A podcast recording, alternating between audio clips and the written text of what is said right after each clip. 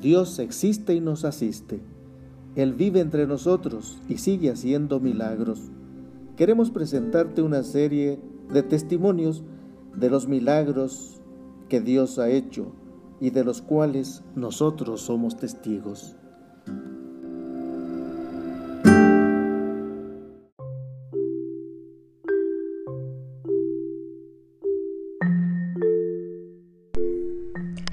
Testimonio de fe. En el año 2007 tuve una experiencia de dolor que no es deseada a nadie bajo ninguna circunstancia. Este mismo año recurrí al dentista porque los dientes delanteros se me estaban separando al grado que ya se me veía deforme mi encía. Mi dentista, Laura Elvira, me pidió que me hiciera un estudio. Dijo, vas a requerir que te haga ortodoncia, pero necesito que te hagas una panorámica. Es solo requisito, pero sí ve a hacértela y luego vienes conmigo. Cuando regresé, la vio y dijo, necesitas operación. ¿Cuentas con algún seguro? Es un poco complicado Tienes un canino que atraviesa toda la encía de la parte frontal. Afortunadamente tenía el seguro del IMSS. Le comenté a la doctora, pero es difícil que atiendan en el IMSS, doctora. Regularmente atienden cuando una está ya muy mal. Dijo, pues estás mal. Perdóname.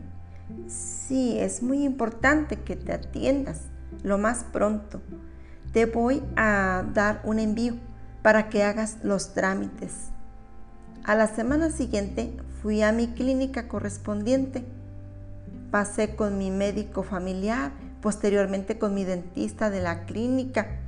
Todo un protocolo hasta llegar con el especialista, el maxilofacial.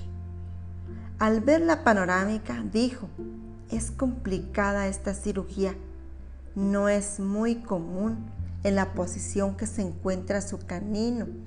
De cada mil personas hay un caso y ni modo le tocó a usted. Pero sí lo podemos hacer. La pregunta de todo paciente, ¿qué pasa si no me opero, doctor? Está la posibilidad del cáncer. Piénselo y cuando se decida, viene conmigo. No, doctor, de una vez. ¿Para cuándo o qué sigue? Dijo nuevamente, es riesgosa la operación. ¿Qué quiere decir con que es riesgosa, doctor? Prepararse para lo peor. Se me salieron las lágrimas. Perdón, doctor. La pregunta, pero ¿usted qué haría en mi lugar? Se quedó pensando y dijo, me arriesgaría. Me arriesgo, doctor me dijo, le voy a dar todas las indicaciones por escrito de los cuidados. La recuperación va a ser muy importante y dijo, me autoriza para que estén presentes algunos practicantes. Son mis alumnos, exclamé. Pero, sí, ¿es usted el que me va a operar, doctor? Sí, claro, no se preocupe.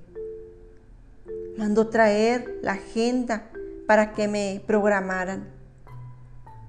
Enseguida, después de una semana, recibí una llamada de mi hermano menor para avisarme que nuestro hermano mayor había tenido un accidente en los Estados Unidos.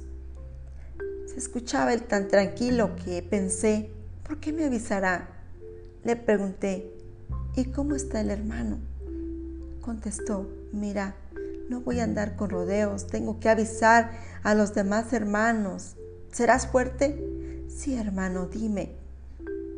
No pensé que mi hermano ya había fallecido en el mismo momento del accidente, porque solo pensaba en mi diagnóstico que había recibido. De inmediato pensé en el momento. Sí, es propicio para despedirme de mis hermanos y de la familia. Fui nuevamente a ver al doctor para ver si era posible que me hiciera favor de cambiar mi cita de operación y poder estar en el sepelio de mi hermano. Con mucho gusto, dijo él, muy accesible. Ya empezaba yo a ver las buenas atenciones de los médicos que me estaban ayudando, consciente que venían de parte de Dios. Tardaron ocho días en traer el cuerpo de mi hermano. Pasando los ocho días, sufrí el dolor más fuerte que pudiera haber sentido antes. En esta ocasión, mi preparación fue distinta a otras experiencias de operación. Solo pensaba en Dios, que me perdonara mis ofensas para con Él y con las personas que yo hubiese ofendido. Podía contemplar todo lo que pudiera observar. Encontraba una razón para dar gracias a Dios. Valoraba cada minuto de mi vida. También llegué a llorar mucho. Es difícil desprenderse de lo terrenal al llamado que Dios te hace. Desde el momento que recibí la noticia, solo había silencio en mi interior, sabiendo que no tenía muchas opciones de decidir. Después de la cirugía, como era de esperarse, lo había dicho el doctor, vino una infección que pudo ser controlada gracias a Dios. Después de esta experiencia, nuevamente renové mi alianza con Dios Aquí estoy, Señor, para lo que tú dispongas. Me dio Dios una segunda oportunidad de vivir y escribir este testimonio para gloria de Dios. Que el Señor nos bendiga. Mi nombre es María Reina de la Luz Hernández Márquez. Gracias.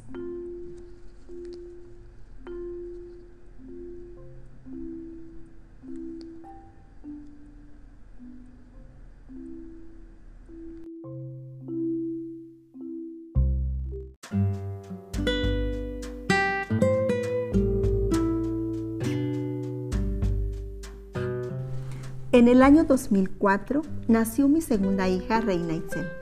Desde el momento de su nacimiento, los médicos le detectaron un soplo en el corazón.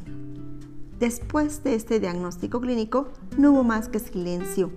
¿Será que cuando consideras desde tu perspectiva que no es tan urgente atender el caso, dejamos pasar el tiempo y esperas a recibir un milagro de parte de Dios sin esforzarte mucho, claro? Porque no es algo que te cause molestias de dolor físico al que puedas ver. Pero sí, desde la conciencia como madre, sabes que te toca a ti buscar ayuda. La niña creció hasta llegar a los tres años.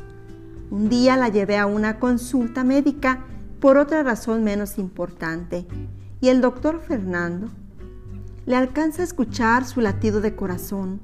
Fue en este momento donde empezamos con los estudios para conocer su estado de salud respecto al soplo que se le había detectado de recién nacida. El doctor Fernando del consultorio 4 de la unidad 2 de medicina familiar IMSS, un médico muy asertivo en sus diagnósticos y un buen ser humano, dijo, si no operan a su hija pronto, va a traer más complicaciones de salud. Su corazón le va creciendo muy rápido y es posible que no le dure ni 15 años. Te parecerá que fue muy directo en sus palabras, pero esto me alertó para dar continuidad en su problema y fuera atendida con responsabilidad de mi parte y haciendo todo lo posible que recibiera la atención médica algo que complicó la situación. Ya estábamos por cumplir el año de citas con el especialista y aún no conocíamos al cardiólogo que se supone la iba a atender. Solo cambiaban fechas de cita y daban cualquier información al respecto. No funciona el equipo de estudios, no llegó el cardiólogo, etc. Hasta que un día con toda intención, recordando las palabras del médico familiar, me esperé en el lugar de las citas cerca del consultorio del supuesto cardiólogo con el objetivo de conocer a más pacientes y conocer la verdad. Llegaron dos mamás con sus pequeños con el mismo problema. Llegó también un señor adulto mayor. Intercambiamos nuestro disgusto y buscamos al director del IMSS. Fue cuando expresé mi preocupación y le comenté al director que si no había atención para mi hija, me iba a ver en la necesidad de buscar a un particular y pasarían los gastos al IMSS. Una madre, por sus hijos, encuentra las estrategias para ser escuchada y atendida. Gracias a Dios, se nos dio un pase al Hospital Siglo XXI en la Ciudad de México, donde fue atendida inmediatamente Horas antes de pasar al quirófano, el médico cirujano que lo operaría manda llamar a los papás y esta vez dijo, ¿tiene alguna pregunta? Sí. ¿Es riesgosa la operación, doctor? Solo respondió, pues es el corazón. Fue suficiente para prepararme y encomendársela a Dios. Con todo el dolor de mi corazón, ante el Santísimo y en ese momento sentí un impulso, algo que me invitó a decir, Señor, gracias por haberme prestado a Itzelita. Es una niña alegre, obediente, maravillosa y me ha hecho muy feliz. Bueno, ni el parto se había complicado en su nacimiento, todo había salido bien, todo era bueno. Me vi con mis brazos extendidos, la vi tan pequeña que cabía en las palmas de mis manos. Es tu hija, Señor. Esto le dije. Muchas gracias, Dios Padre, por prestármela y perdóname por no haberla atendido antes. Eran mis miedos, Señor, a perderla, pero ahora he reconocido que es más tuya que mía. Para concluir, quiero decir que cuando invitas a Dios para resolver tus problemas, él viene y sana toda enfermedad, nos escucha y nos hace ver que siempre ha estado ahí, que no nos ha dejado solos ni un instante. Mi hija salió bien, gracias a Dios. Salió caminando de la sala de recuperación. Los médicos y enfermeras le aplaudieron cuando dio sus primeros pasos. Gloria a Dios. Muchas gracias. Mi nombre es María Reina de la Luz.